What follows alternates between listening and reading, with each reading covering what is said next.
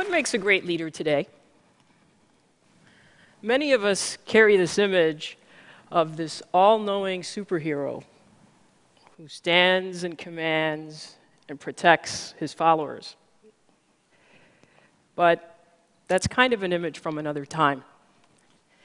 And what's also outdated are the leadership development programs that are based on success models for a world that was, not a world that is or that is coming. We conducted a study of 4,000 companies, and we asked them, let's see the effectiveness of your leadership development programs. 58% of the companies cited significant talent gaps for critical leadership roles. That means that despite corporate training programs, offsites, assessments, coaching, all of these things, more than half the companies had failed to grow enough great leaders. You may be asking yourself, is my company helping me to prepare to be a great 21st century leader? The odds are probably not. Now, I've spent 25 years of my professional life observing what makes great leaders. I've worked inside Fortune 500 companies, I've advised over 200 CEOs, and I've cultivated more leadership pipelines than you can imagine. But a few years ago, I noticed a disturbing trend in leadership preparation. I noticed that despite all the efforts, there were familiar stories that kept resurfacing about individuals one story was about Chris, a high potential superstar leader who moves to a new unit and fails, destroying unrecoverable value. And then there were stories like Sydney, the CEO, who's so frustrated because her company is cited as best company for leaders, but only one of the top 50 leaders is equipped to lead their crucial initiatives. And then there were stories like the senior leadership team of a once thriving business that's surprised by a market shift finds itself having to force the company to reduce its size in half or go out of business. Now, these recurring stories cause me to ask two questions. Why are the leadership gaps widening when there's so much more investment in leadership development? And what are the great leaders doing distinctly different to thrive and grow? One of the things that I did is I was so consumed by these questions and also frustrated by those stories that I left my job so that I could study this full time. And I took a year to travel to different parts of the world to learn about effective and ineffective leadership practices in companies, countries, and nonprofit organizations.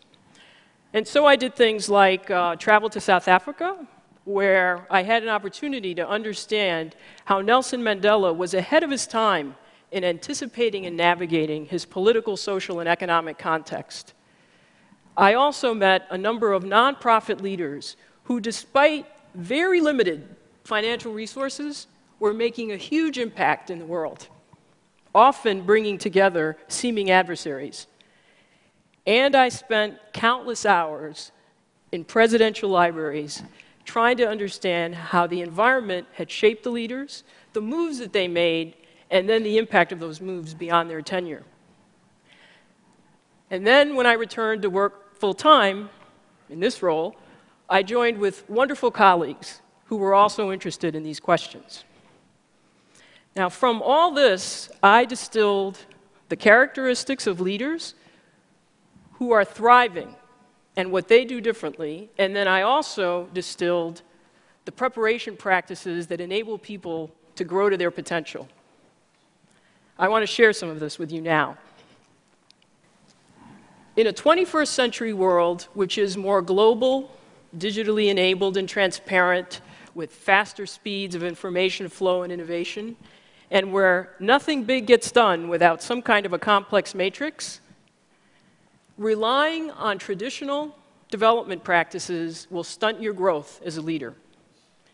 In fact, Traditional assessments like narrow 360 surveys or outdated performance criteria will give you false positives, lulling you into thinking that you are more prepared than you really are. Leadership in the 21st century is defined and evidenced by three questions. Where are you looking to anticipate the next change to your business model or your life? The answer to this question is on your calendar. Who are you spending time with? On what topics? Where are you traveling? What are you reading? And then how are you distilling this into understanding potential discontinuities? And then making a decision to do something right now so that you're prepared and ready. There's a leadership team that does a practice where they bring together each member collecting here are trends that impact me, here are trends that impact another team member, and they share these and then make decisions to course correct a strategy or to anticipate a new move. Great leaders are not head down, they see around corners, shaping their future, not just reacting to it. The second question is what is the diversity measure of your personal and professional stakeholder network? You know, we hear often about good old boy networks, and you know, they're certainly alive and well, many institutions.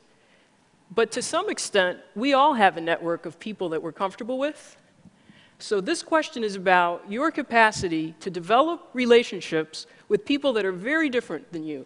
And those differences can be biological, physical, functional, political, cultural, socioeconomic. And yet, despite all these differences, they connect with you and they trust you enough to cooperate with you in achieving a shared goal. Great leaders understand that having a more diverse network is a source of pattern identification at greater levels and also of solutions because you have people that are thinking differently than you are. The third question are you courageous enough to abandon a practice that has made you successful in the past. There's an expression go along to get along. But if you follow this advice, chances are, as a leader, you're going to keep doing what's familiar and comfortable. Great leaders dare to be different. They don't just talk about risk taking, they actually do it. And one of the leaders shared with me the fact that the most impactful development comes when you are able to build the emotional stamina to withstand people telling you that your new idea is naive or reckless or just plain stupid. Now, interestingly, the people that will join you are not in your usual suspects in your network. They're often people that think differently and therefore are willing to join you in taking a courageous leap. And it's a leap, not a step. More than traditional leadership programs, answering these three questions will determine your effectiveness as a 21st century leader. So, what makes a great leader in the 21st century? I've met many, and they stand out. They are women and men who are preparing themselves not for the comfortable predictability of yesterday, but also for the realities of today and all of those unknown possibilities of tomorrow. Thank you.